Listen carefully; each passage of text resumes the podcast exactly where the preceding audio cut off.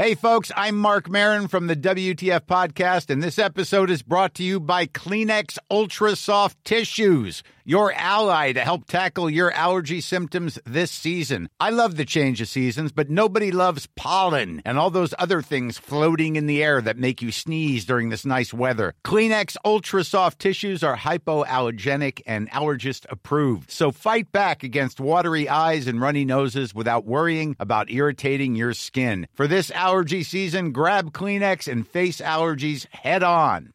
Hey, it's Ryan Reynolds, and I'm here with Keith, co star of my upcoming film, If, only in theaters, May 17th. Do you want to tell people the big news?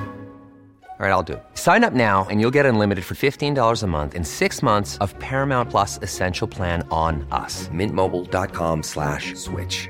Upfront payment of $45 equivalent to $15 per month. Unlimited over 40 gigabytes per month. Face lower speeds. Videos at 480p. Active Mint customers by 531.24 get six months of Paramount Plus Essential Plan. Auto renews after six months. Offer ends May 31st, 2024. Separate Paramount Plus registration required. Terms and conditions apply if rated PG.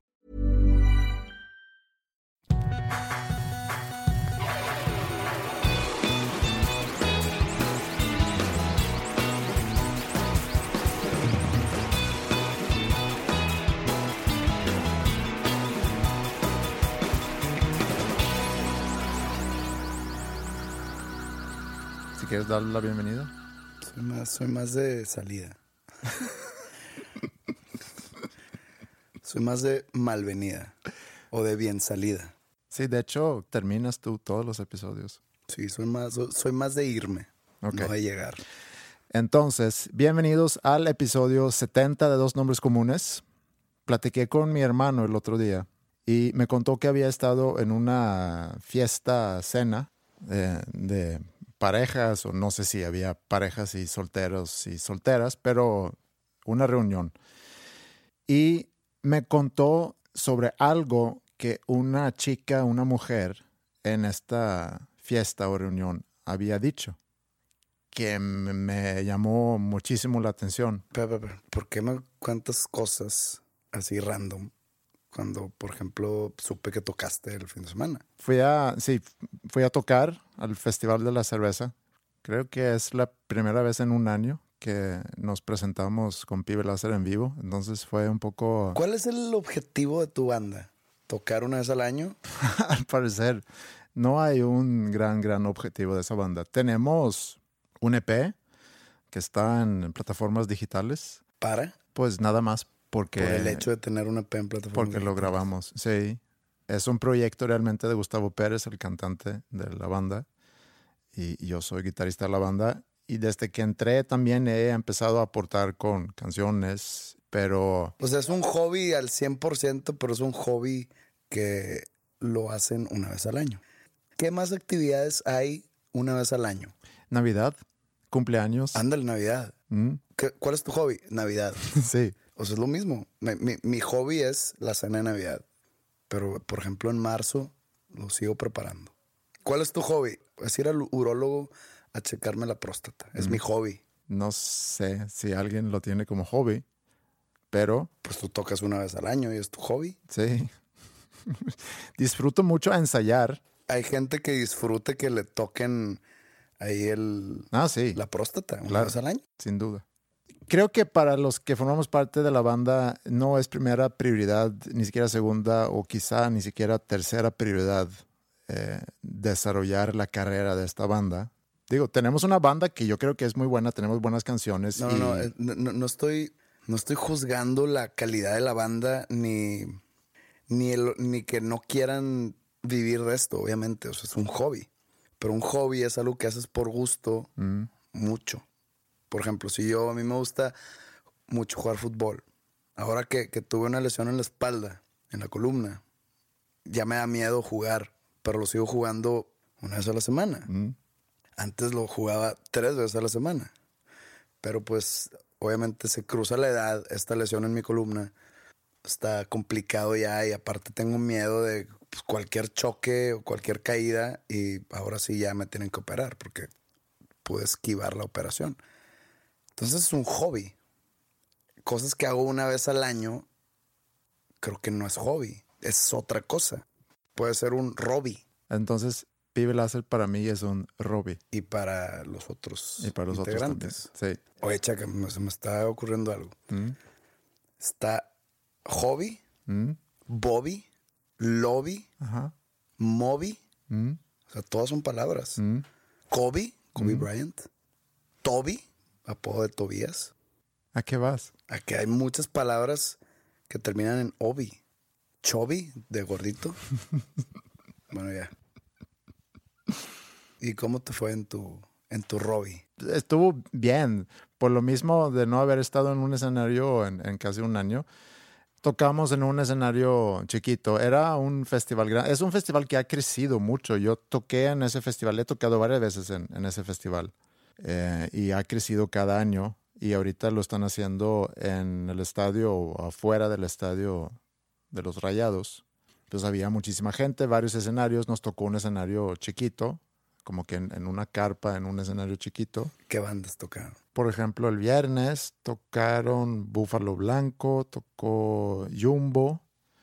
eh, no sé qué otras bandas más tocaron, la verdad. No Pero- estuve muy al pendiente del cartel. No es familiar. No, más bien, hay mucha gente muy peda ahí. Yo estuve ahí un ratito, toqué, vi otra banda y luego ya me, me regresé por Mila porque estuve eh, solo con Mila toda la semana y tampoco tenía yo muchas ganas de fiesta y mucho menos en un lugar como Festival de la Cerveza. Como que no se me antoja mucho estar ahí. Hace mucho calor. Mucho calor y pues no mi tipo de, de fiesta. ¿Cuál es tu tipo de fiesta? Pues más bien, a lo mejor en casa de alguien, una reunión. Un festival en casa de alguien. Un festival en casa de alguien, sí. Ya tengo 44 años. Eso de andar hasta la madre tomando cheve y bailando en las mesas. Bueno, cosa que realmente nunca No, hice. no, no, no, no bailar en las mesas. Pero ponerte pedo, pues es una actividad padre, aunque tengas 60 años. Sí, pero lo prefiero hacer entonces en, en- en grupo chiquito, con amigos. Si eres muy tímido. No sé si soy tímido, Introvertido. pero a lo mejor soy introvertido. Oye, eso, eso ya lo habíamos eh, aclarado, ¿no? Que soy más bien ambivertido. No, es que estoy tratando de aterrizar tu Robbie. Pero bueno, adelante. Estabas con Mila. Sí, fui por Mila. Habíamos estado toda la semana solos, ella y yo.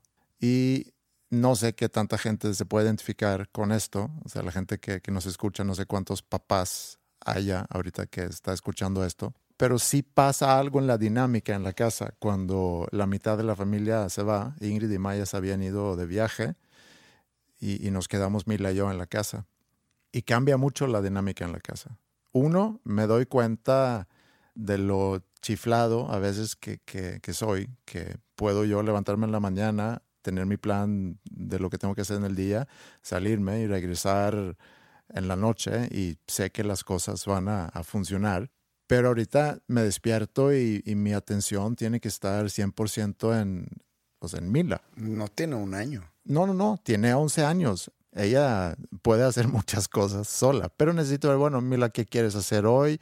¿A dónde vas? ¿A dónde te voy a llevar?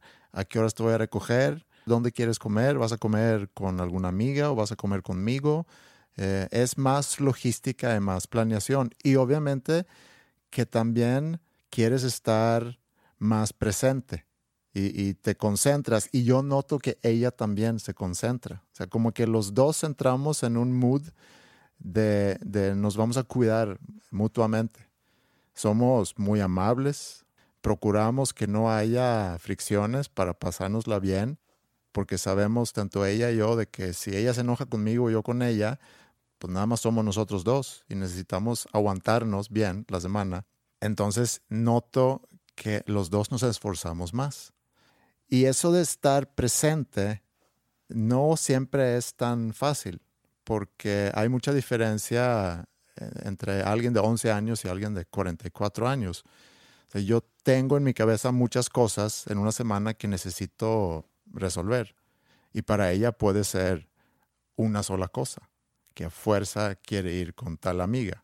Mientras yo tengo que pensar en, no sé, tengo que editar un podcast, tengo que ir a, a la escuela, tengo que pagar sueldos, tengo que mm, ir a una junta para ver Se te cruzó la semana donde por una sola vez haces tu hobby. Sí, se juntó con, con, eh, con mi Robbie. Sí, fue una semana de, de logística. Hay una canción eh, de un artista sueco que ya se murió, que describe muy bien esto. Eh, la canción se llama No corras tan rápido, papá. Hay una parte de esa canción que dice, no corras tan rápido, papá, espérame. Hay algo que te quiero enseñar. Un pájaro que se murió y que se cayó de su nido. ¿A dónde vamos al morir, papi? ¿O a dónde nos vamos al morir, papi? Ilustra muy bien cómo un niño, una niña, se voltea con su papá. A lo mejor es en la mañana y tienen que correr para llegar a la escuela y luego ya te vas a la oficina y tienes 100 pendientes en tu cabeza mientras tu hijo o tu hija a lo mejor vio un pájaro y te lo quiere enseñar. Y todo para ella en ese momento circula alrededor de este pájaro. Y aparte, nace de ahí una duda de, bueno, ¿y dónde nos vamos al morir? Y quiero que me lo contestes ahora. Entonces, es como que estás operando en frecuencias muy, muy diferentes. Un niño en una frecuencia donde todo pasa muy, muy despacio y donde constantemente estás como que observando el mundo, haciéndote preguntas sobre, sobre las cosas que ves. Y como adulto, estás nada más buscando llegar al lugar para luego llegar al siguiente lugar, para luego llegar al siguiente lugar. Pues tiene mucho que ver con lo que dije la semana pasada, que cuando estás chavillo, te pasan mil cosas en un rango de, no sé, dos años. Sí. Llegas a mil hitos y ya de adulto, en dos años, puede no pasar nada. Sí. Puede ser dos años de pura rutina. Y esos años se pasaron desapercibidos en tu vida. Y es muy fácil en el rol como papá que te dé de repente remordimiento cuando piensas sobre las cosas que pasan en una semana. Preguntas que a lo mejor te hicieron tus hijos o en mi caso mis hijas, que no te tomaste el tiempo para contestarlas o no te tomaste el tiempo para, para ver lo que te querían enseñar o simplemente quedarte a platicar. Por lo mismo que tienes más cosas que hacer, cosas que a lo mejor consideras más importantes. Entonces, fue una semana que creo que nos sirvió mucho tanto a ella como a mí. Luego regresó Ingrid ayer con Maya después del viaje. Se fueron a un viaje con varias amigas de, de Maya y con sus mamás, que también es muy interesante luego escuchar a Ingrid contar sobre ese viaje y lo que ella se lleva de este viaje, porque dice que te da la oportunidad de reflexionar mucho sobre la relación que yo llevo con Maya y también sobre la relación que llevamos como familia, porque estás en ese viaje y estás como que en un Facebook tras bambalinas, porque lo que la, ellos proyectan de ese viaje en su Facebook son fotos y todos felices y todos contentos y la playa y demás, pero dicen, estando allá te das cuenta de muchas cosas. Y es obviamente inevitable que te comparas con cómo se llevan los demás con sus hijas, eh, cómo hablan las demás sobre sus esposos y cómo también pueden ocurrir situaciones que a lo mejor son algo incómodas, porque a final de cuentas el viaje este se organiza entre las amigas y van las mamás. Y las mamás pues se conocen, pero no necesariamente son amigas. Y ahí puede ser que encuentres a alguien con quien sientes que tienes algo en común, o puede ser que estés mucho tiempo con alguien con quien a lo mejor no tienes mucho en común y a lo mejor tienes que cuidar lo que dices porque no hay necesariamente esa afinidad entre las personas que están ahí. Pasa también conmigo cuando, cuando yo estoy eh, con la familia de Ingrid. No que cuido eh, lo que digo porque no haya afinidad entre nosotros o porque no haya confianza, simplemente porque pensamos muchas cosas muy diferentes y a veces yo prefiero no opinar sobre ciertas cosas porque sé que si lo hago es nada más para molestar o para hacer ruido, porque hay algunas personas que son muy religiosas, entonces, ¿para qué opine yo sobre religión? Yo creo que ahí debes de opinar cuando la persona religiosa, por ejemplo, empieza como que a imponer su creencia sobre los demás. Hay momentos donde después he arrepentido no haber dicho nada y es cuando le dicen algo a mis hijas eh, en plan educativo, donde yo siento que necesito frenar eso. Pero en lugar de hacerlo en el momento, lo he hecho después. con mis hijas. Les he dicho, oye, ¿te, te acuerdas cuando fulano o fulana te dijo tal cosa? Bueno, así no pensamos nosotros. Entonces tú a eso hazle caso omiso. ¿Y por qué tú le dices a tus hijas cómo pensar sobre situaciones? ¿Por qué no les dejas que ellas hagan su propio criterio? No, yo las dejo pensar y pueden tener su propio me acabas criterio. de dar un ejemplo de que le dices, así no se piensa aquí. Haz caso omiso. Ok, te voy a dar un ejemplo. A ver. Si alguien en la familia, en la familia ya grande, haya visto alguna película, esa película no es para ustedes, señalando a, por ejemplo, una de mis hijas y algún otro primo o prima. ¿Por qué pasa en esa película tal cosa? Entonces yo en la casa puedo decir, no, yo sí te doy permiso de ver esa película. A mí no me preocupa que tú veas esas cosas. Ahí tú no estás prohibiendo algo. Ahí tú estás diciendo, tú velo y si no te gusta, es tu decisión. Y si te gusta, qué padre. Sí. no estás prohibiendo algo o no estás imponiendo tu autoridad como padre de familia. Es decir, aquí no se hace esto.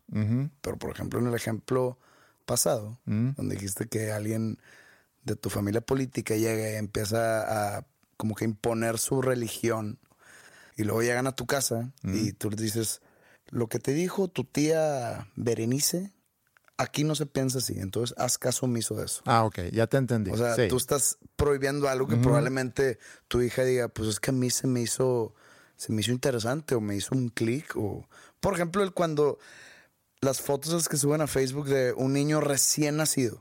O sea, tiene dos días de nacido y ya el papá le puso una camisa de tigres. Y ahí es donde entro yo, digo, pero pues el niño qué culpa. O deja que, deja que él decida Sí. si él crece y decide ser tigre, ok, o sea, ¿qué tal si él siempre quiso ser rayado y nunca supo? Pero es interesante lo poco que, que a final de cuentas escogimos nosotros. Hay muchas cosas que no escogimos, pero sí te entiendo y sí tienes razón. De esas cosas me, me cuido. O sea, si son cosas de religión, ahí más bien, y a lo mejor he dicho el ejemplo que tú das ahorita, a lo mejor lo he dicho en alguna ocasión, pero lo que debería de entonces decir y lo que quiero pensar que digo es, yo no pienso así y tú pues tendrás la oportunidad de formar tu opinión en, en tu momento. Me hablo más sobre cosas donde se les prohíben cosas, donde alguien más viene a prohibirle cosas a mis hijas donde yo no estoy de acuerdo. Y lo que, y lo que te estoy tratando de decir es, en el momento a lo mejor deberías decir algo, pero no lo hago para, para no incomodar. Y eso me lleva a, con lo que empezamos, con, con lo que te dije que, que alguien le había dicho en esta fiesta donde estaba mi hermano. Iban a cenar y estaban pues tomando algo antes de cenar. Había papitas, había cheese doodles. No sé si tú sabes quién- cuáles son los cheese doodles. Pues me suena botana ochentera. Sí, es como una botana con sabor a queso. Dime una cosa, ¿qué va a pasar cuando llegue el 2085 y cuando la gente se refiera a los setentas? ¿Qué setentas? Hay dos setentas. Cuando, ¿Qué va a pasar, güey? cuando estamos ahorita en el 2017 Ujú. y tú te refieres a los 70s, ¿tú te Ahorita refieres me a, a obviamente- 1970 o 1870 o 1770? No, porque en 1870 no, no había nada. No es como que No traigo, una, nada. traigo una onda. La revolución industrial, Espérate, a todo lo que da. A lo que voy es nada de cultura pop, digamos. O sea, no es como que traigo una onda setentera. De que, ah, pero en los setentas estaba el disco, tú vienes vestido como si vivieras ruralmente en... Por eso, traigo una onda 1870. o sea, no, no existe. Bueno, ok. O sea, no es como que... ¿Qué tipo de música escuchas? Pues me gusta mucho la música setentera. Ah, a ver, ponme algo de que... tuc, tuc, tuc, uh, no sé, cavernícolas o no sé. Por Cavernícolas. eso, pero ¿qué tal si tú hablan, dijo de los setentas, de los años setentas originales? 070. No, pues cuando decimos los setentas son los 1970s. Esto, acuérdate que estamos hablando de cultura pop. Y no digo cultura pop La cultura pop no existía en aquel entonces. Exacto.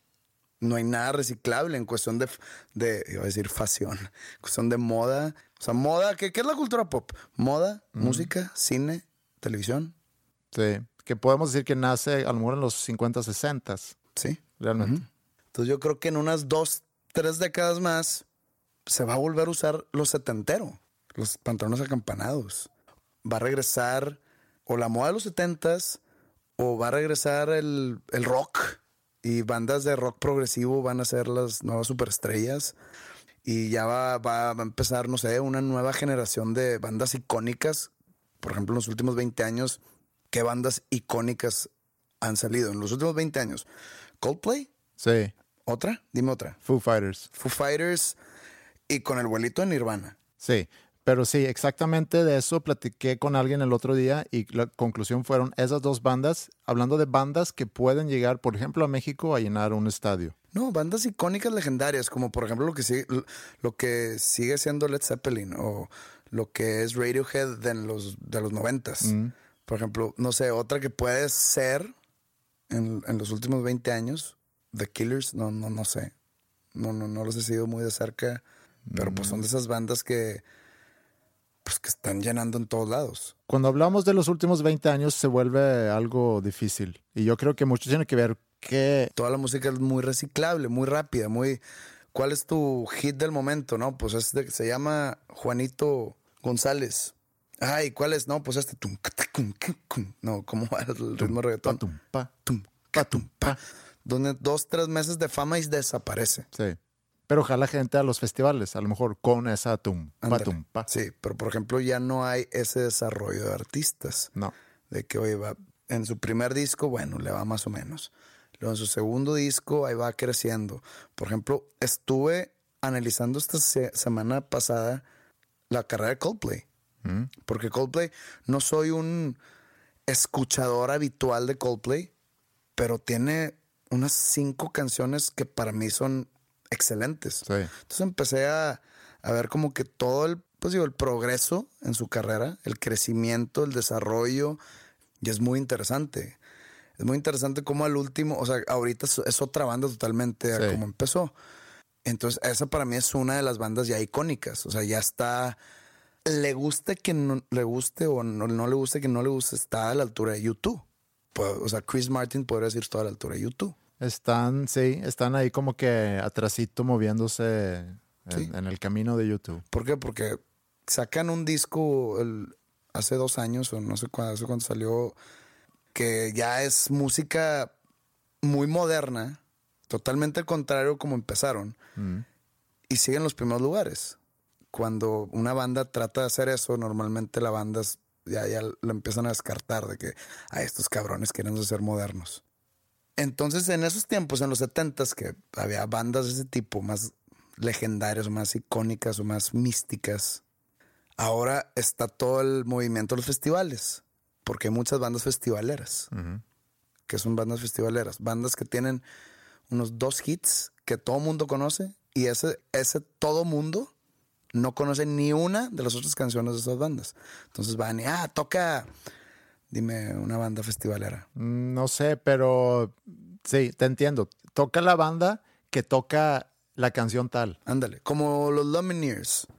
Esa canción. Sí. La de. Oh, hey o hey ho o algo así. Sí. Ay, con madre tocan. ¿Por qué? ¿Por qué con madre que tocan? ¿Porque conoces una canción? Sí. ¿Y cuál es la otra? No sé. O sea, los vas a ver una hora y media. Y probablemente con eso vayan a cerrar. Hablando de, de festivales, ahorita que lo mencionas, hay un festival que en los últimos años ha crecido mucho en Suecia, que se llama Broavala. Es- digo, eh, la palabra no nos dice absolutamente nada. Es un lugar. Y ahorita acaban de anunciar, porque se acaba de llevar a cabo ese festival, y acaban de anunciar que el próximo año no lo van a hacer. Echan la culpa o dicen que la razón por no hacer el festival el próximo año es porque una chica fue violada durante un concierto, de hecho, de Håkan Hellström, quien hemos mencionado. Durante su eh, show en el festival, eh, al parecer, una chica fue violada. No sé si esa sea la razón o si es más bien por razones económicas, porque tengo entendido que el festival no ha producido ganancias todavía. Entonces, no sé. Pero lo que sí es, al leer sobre eso, porque también relacionado con esa noticia, estaban mencionando muchos otros festivales en Europa, eh, mencionando el problema de violaciones y de acoso sexual que ocurren durante festivales. Y lo triste de eso es que puede haber chicas que van a un festival o a ah, en otra situación, no tiene que ser en un festival, pero ahorita ya eh, hablando sobre el tema de los festivales y el acoso sexual en festivales, porque obviamente pasa fuera, a lo mejor aquí pasa en el metro o en el transporte urbano, no sé, pasa por todos lados. Pero lo triste al leer sobre eso, que hay chicas que piensan que a lo mejor por ir a un festival y ponerse, no sé, hasta la madre, como que fue culpa de ellas. Chicas pensando que a lo mejor se metieron en, la boca del lobo, no sé cómo decirlo, y que es su culpa que hayan sido acusadas sexualmente. Me da mucha tristeza que, que alguien pueda pensar eso. Otra cosa es que seguramente pasa mucho acoso sexual que luego nunca está denunciada, porque me imagino que si por un lado piensas que a lo mejor es tu culpa, pero si yo lo voy a denunciar, tengo que revivir toda la situación otra vez y tengo que explicarle a las autoridades, no solamente una, sino seguramente varias veces, qué fue lo que pasó, eh, había yo tomado no había tomado.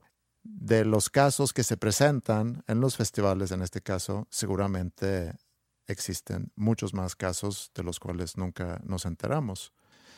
Y pues es como que una reflexión nada más que hay chicos que se toman muchas libertades y piensan que es de lo más común al pasar por, por un mar de gente dejar eh, sus manos sueltas y agarrar lo que encuentran en el camino. Habla sobre el acoso sexual a la mujer ¿Mm?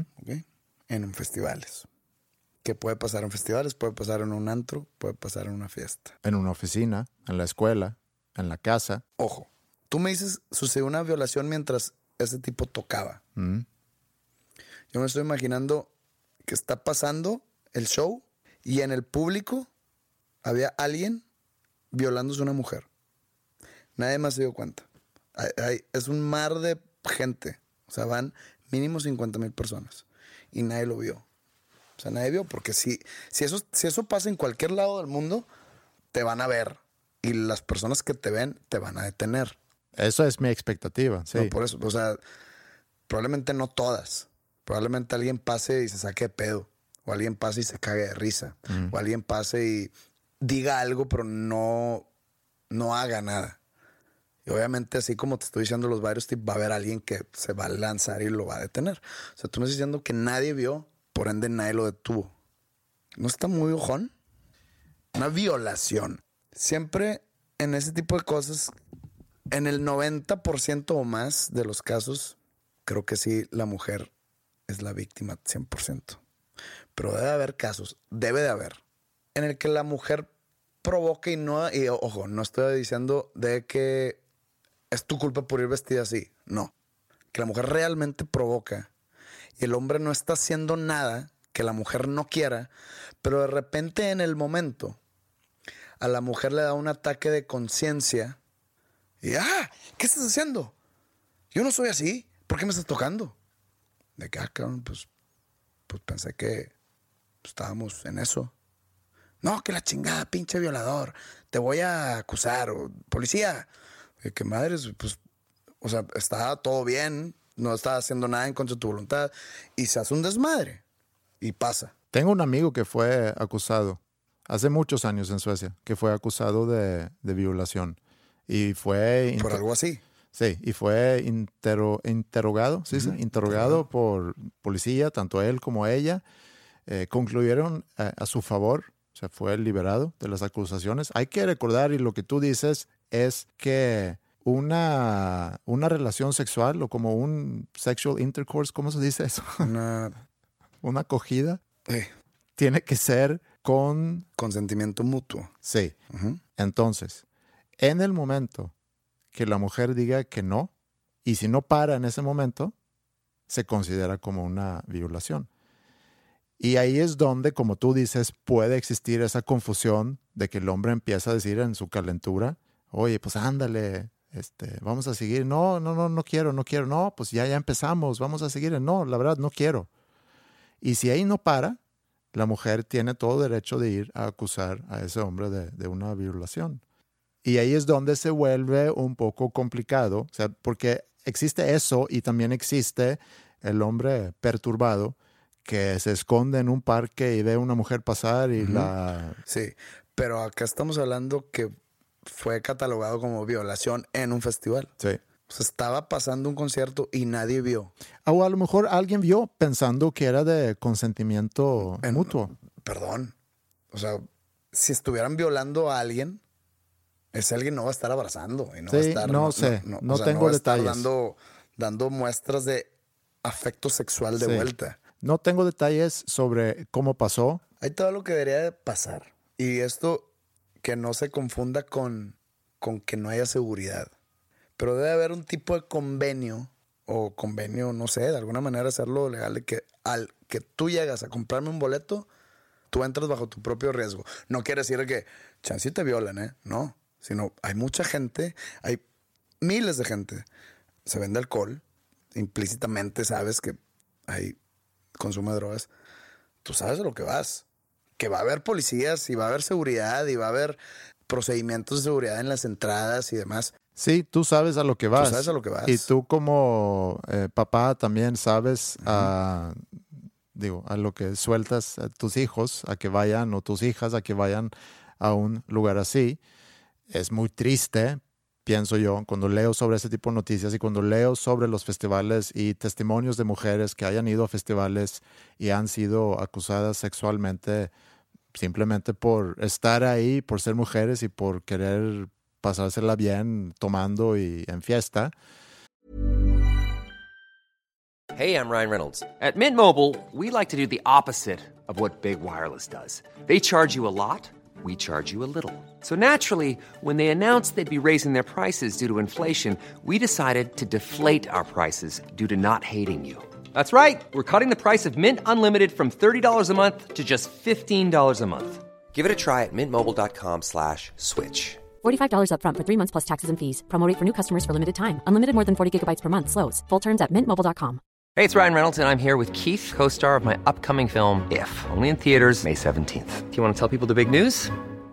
All right, I'll do it. Sign up now and you'll get unlimited for $15 a month in six months of Paramount Plus Essential Plan on us. Mintmobile.com slash switch. Upfront payment of $45 equivalent to $15 per month. Unlimited over 40 gigabytes per month. Face lower speeds. Videos at 480p. Active Mint customers by 531.24 get six months of Paramount Plus Essential Plan. Auto renews after six months. Offer ends May 31st, 2024. Separate Paramount Plus registration required. Terms and conditions apply if rated PG.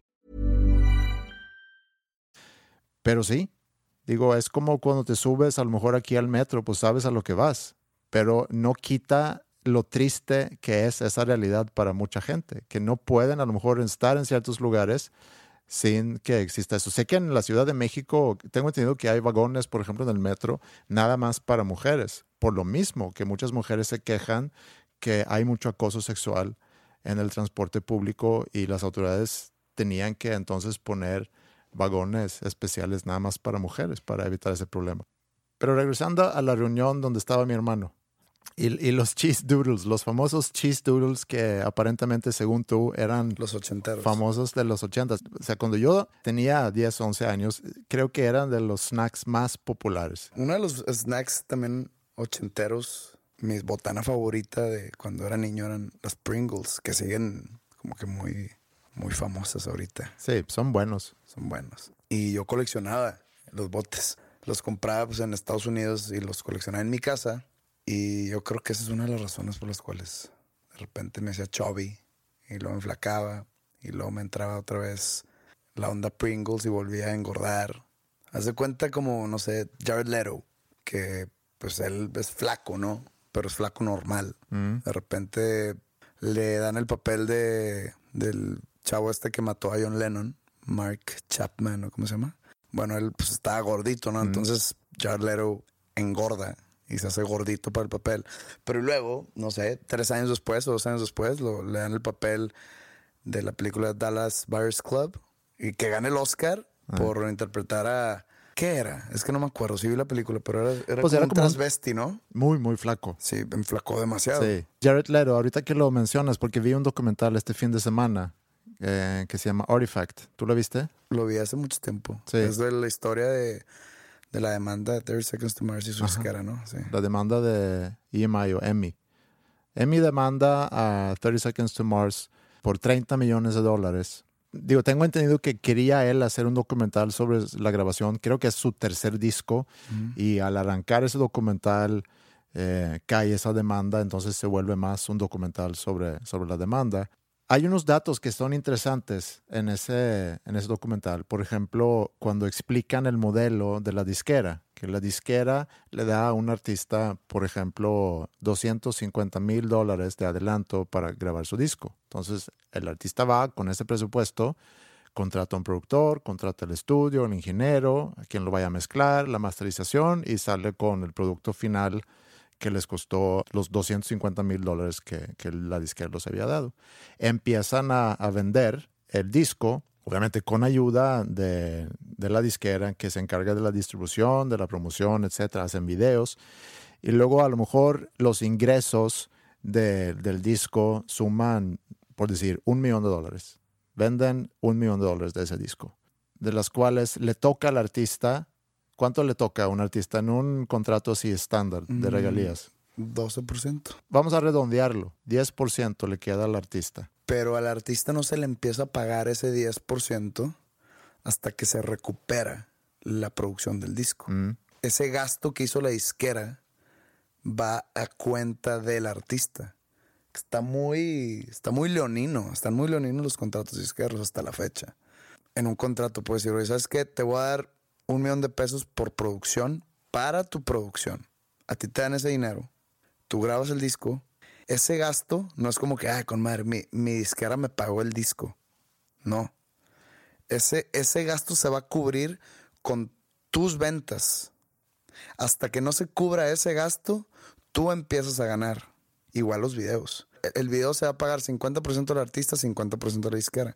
Entonces, si te dan 200 mil pesos por un video, 100 mil pesos los paga la disquera, o los otros 100 mil también los paga la disquera, pero a cuenta de tus regalías. Uh -huh. O sea, tú no desembolsas, nada más tú empiezas a ganar después de que se cubra.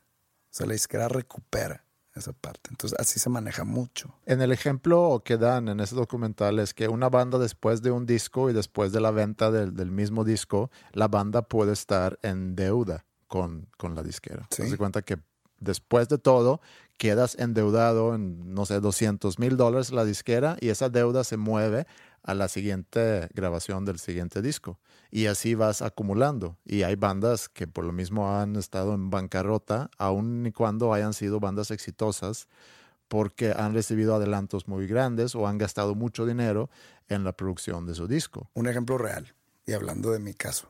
Editorialmente hablando, ya en cuestión de derechos de autor, que es ajeno a la disquera, a mí me dieron un adelanto antes de firmar o despuesito de firmar el carmesí. Yo firmo con Warner Chappell, que no es mi disquera, es mi editora. A lo mejor explica lo que hace la editora. La por editora, haz de cuenta que cuando yo, por más que yo sea artista e interprete mis propias canciones, a mí se me van a pagar mis derechos de autor por yo haber compuesto y escrito mis canciones. Ese derecho de autor lo paga la disquera como regalía por vender mis obras. Obras, no sobras. Mis obras. Si yo fuera un, art- un artista que canto canciones tuyas, la disquera te paga a ti esa regalía por el derecho de vender tus obras. ¿Ya? Más o menos. Sí. La editora es la, la persona moral encargada de cobrar ese dinero, entre otras cosas, entre otras tareas. Promover temas tuyos para otros artistas, Sincronizaciones. sincronizaciones, etcétera. Pero una de sus tareas principales es cobrarle a la disquera ese, esa regalía autoral. Entonces, yo al firmar Carmesí con Warner Chappell, me dan un adelanto, no sé, te voy a poner 100, 100 pesos. Entonces, no te vamos a volver a dar nada hasta que cubras esos 100. Ellos pagan trimestralmente. Entonces, cada trimestre me llega el, Estado de en cuenta. mi, mi estado de cuenta dice tu saldo es deudor por y lo que me falta de cubrir. Y así el siguiente trimestre, tu estado es deudor por y así voy. Todavía yo no acabo de, de cubrir ese adelanto. Y ya firmé el noche con ellos otra vez. Pero esta vez como sigo debiendo, no me, van, no me dieron un adelanto. Cuando acabe eso, me van a volver a dar. Entonces es todo recuperable. Sí. Entonces hay artistas, por ejemplo, imagínate que yo acabo de cubrir esto y me vuelven a dar otros 100 o me dan 200. Y de repente yo decido retirarme. O sea, es que esto de la música ya me cansó, me voy a, me voy a dedicar a la construcción. Pues Warner Chappell va a decir, oye, ¿qué pedo? Me debes 200. No, pero ya no me dedico, ya no hago canciones. Me vale madres. Me debes 200. O me pagas o qué. Pero al ver ese documental de 30 Seconds to Mars y pensando en su relación con la disquera y cuando están hablando con sus abogados y están analizando la opción de, bueno, a lo mejor si mandamos a la chingada a la disquera o a las disqueras y lo armamos nosotros como independientes, cuáles pudieran ser las ventajas y las desventajas. Y aun y cuando los deals con las disqueras son poco favorables para los artistas, sigue siendo la mejor opción porque lo que la disquera a final de cuentas ofrece es toda la distribución, te ayuda con, con toda la mercadotecnia de, de, tu disco, tu obra, cosa que tú tendrías que contratar por afuera si no fuera a través de, de una disquera, que también implica mucho más trabajo para ti, que también implica que a lo mejor te tienes que especializar y dedicar tiempo a cosas que te va a restar a tu, no sé, creatividad, a tu tiempo para componer, a tu tiempo para planear, eh, idear una gira o, para prepararte simplemente para salir a, un tour. Entonces, como que concluyen que la mejor opción sigue siendo trabajar con una disquera.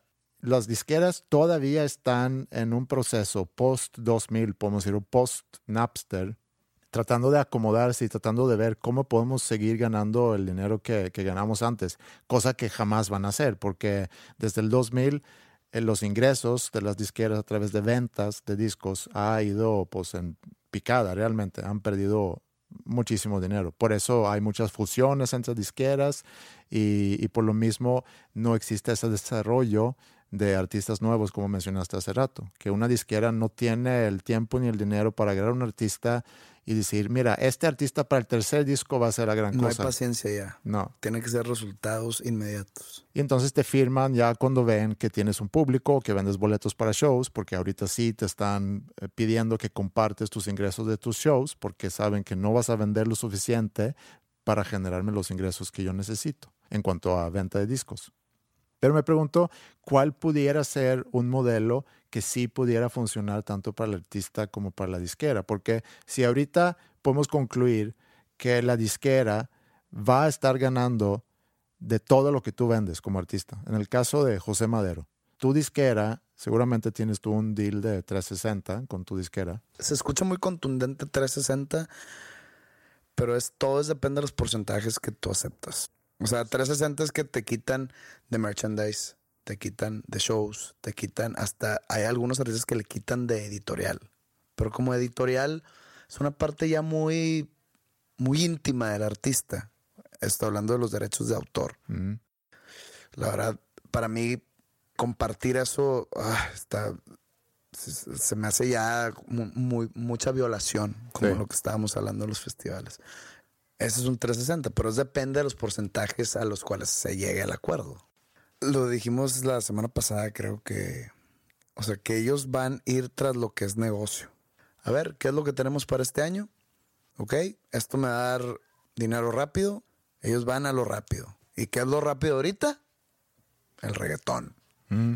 Entonces, nomás apoyan eso y le dan vueltas y le dan otra vuelta y hacen estrategias para seguir vendiendo así como producto unitario. Es una canción. Sí.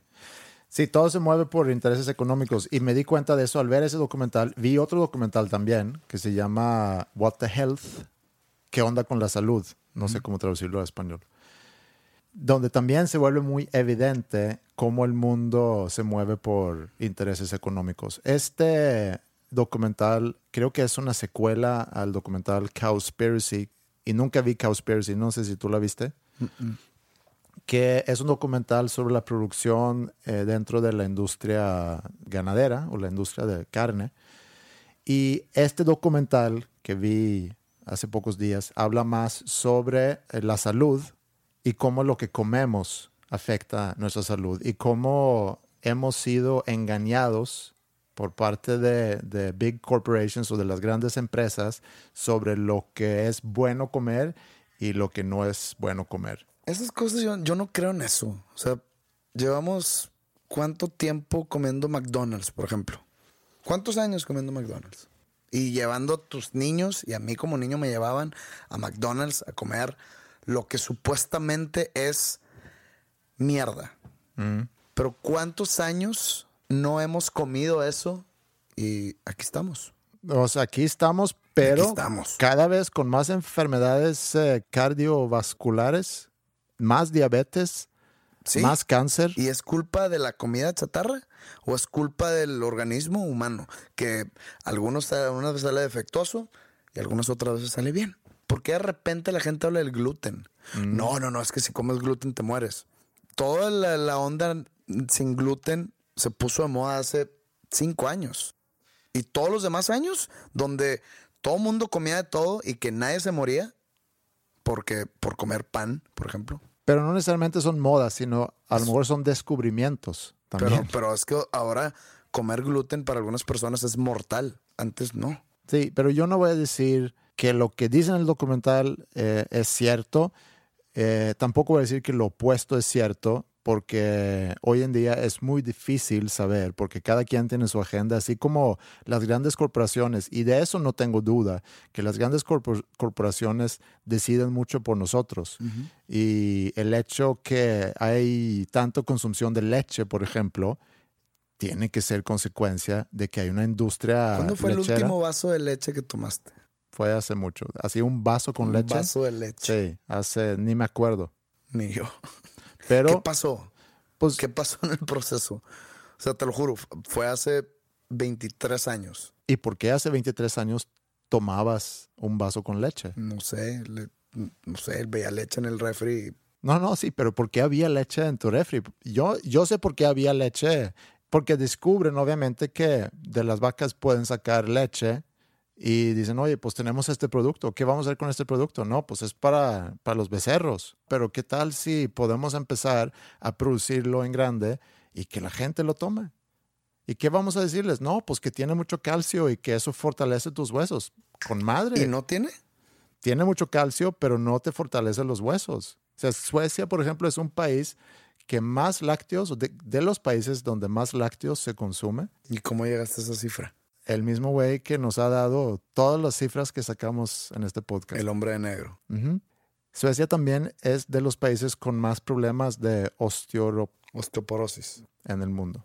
Chance las vacas están malas. Puede ser que las vacas que producen la leche para los suecos producen leche mala. Sí, puede ser. Podemos concluir eso. O no. Pero hay muchas cosas que sin duda nosotros consumimos como consecuencia de un gran aparato de mercadotecnia vendiéndonos el por qué deberíamos consumir esto. Los anuncios esos de, de la leche. ¿Te acuerdas? Got de Milk. Got Milk. Ujú. ¿Quién estaba detrás de esos anuncios? La industria lechera. Recientemente vi uno.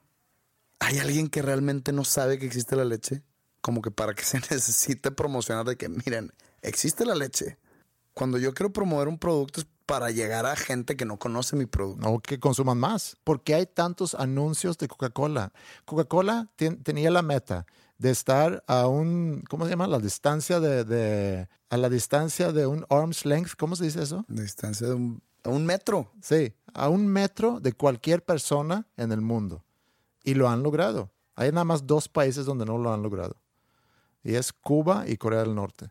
Pero lo han logrado a través de campañas y Por eso, campañas. Coca-Cola es una marca. Coca-Cola es una, es una empresa. La leche no. La leche no es una marca. es un producto. Es un producto de muchas marcas. bueno, de Acá se está, se está promoviendo la leche.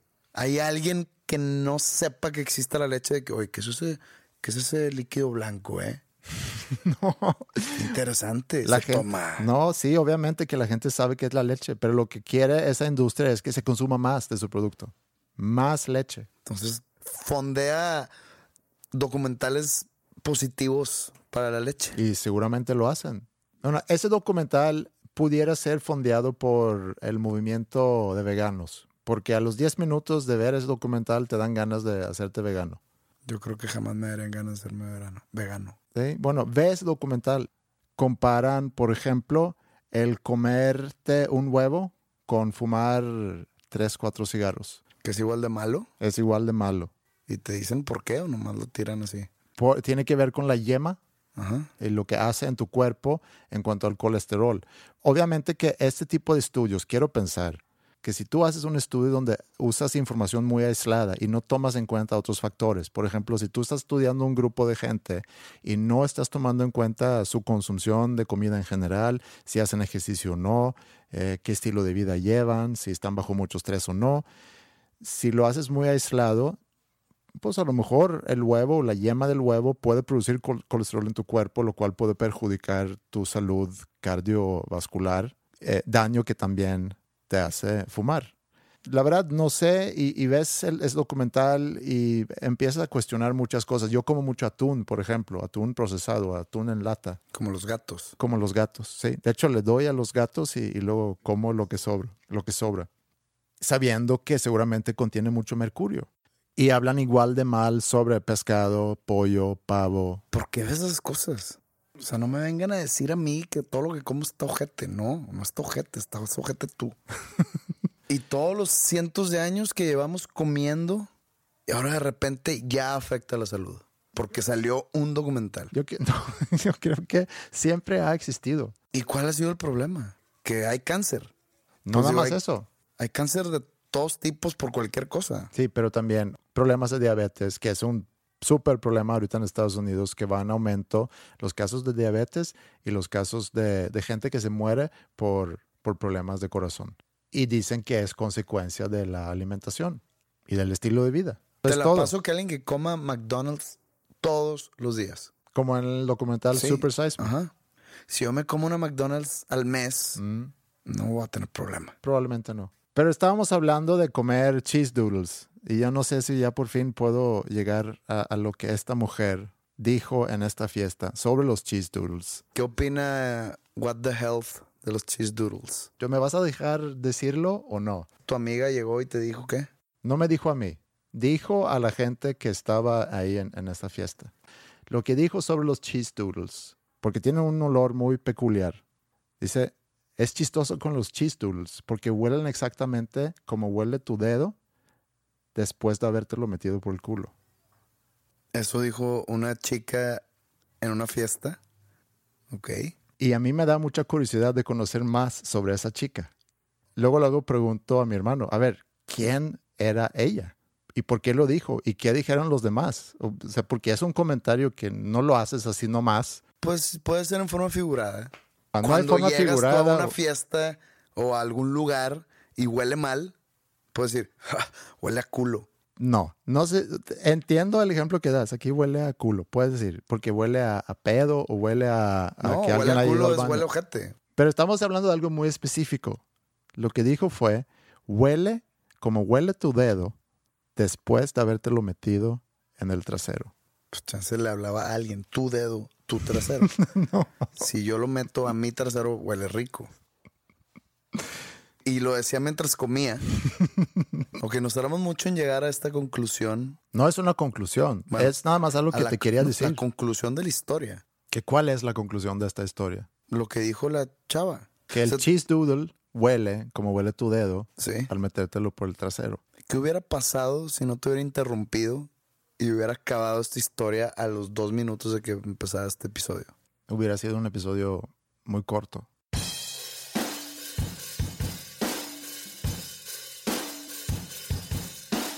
Cerramos el episodio 70 de Dos Nombres Comunes. 70. 70. Fue un episodio de un poco de todo. Hablamos sobre los festivales, hablamos sobre la industria de la música. Fue realmente una mezcla de muchas cosas, como creo que debe de ser en un podcast. Es irnos de un tema a otro, no necesariamente hacer conclusiones, pero mantener fluyendo la conversación. Y eh, pues espero que regresen con nosotros en la próxima semana, que va a ser el último episodio de esta temporada. Y nos vamos a un descanso, que no sabemos cuánto va a durar ese descanso, pero vamos a estar anunciando esto en, nuestras redes. Pueden checar facebook.com diagonal dos nombres comunes. Checan Twitter también, arroba dos con el número dos, nombres comunes. También si quieren escuchar todas las demás temporadas, están disponibles en dosnombrescomunes.bandcamp.com. ¿Y cómo te late que podemos eh, cerrar esta temporada en la próxima semana? Vamos a tener algunas sorpresas. ¿Tienes tú algo planeado? No tengo idea. Y entonces tenemos tarea en la semana para ver cómo cerrar con broche de oro. Así es. Tendrás tarea. Tendrás tarea. Muy bien. Gracias por acompañarnos y nos escuchamos en la otra semana. Y aquí puedes hacer tu cierre. Que tengan todos ustedes muy buenas tardes.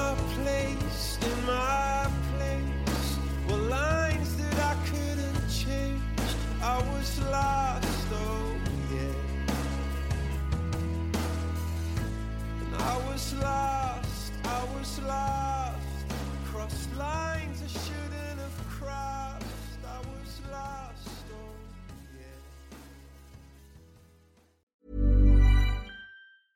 Mom deserves the best, and there's no better place to shop for Mother's Day than Whole Foods Market. They're your destination for unbeatable savings, from premium gifts to show-stopping flowers and irresistible desserts. Start by saving 33% with Prime on all body care and candles. Then get a 15-stem bunch of tulips for just $9.99 each with Prime. Round out Mom's menu with festive rosé, irresistible berry chantilly cake, and more special treats. Come celebrate Mother's Day at Whole Foods Market.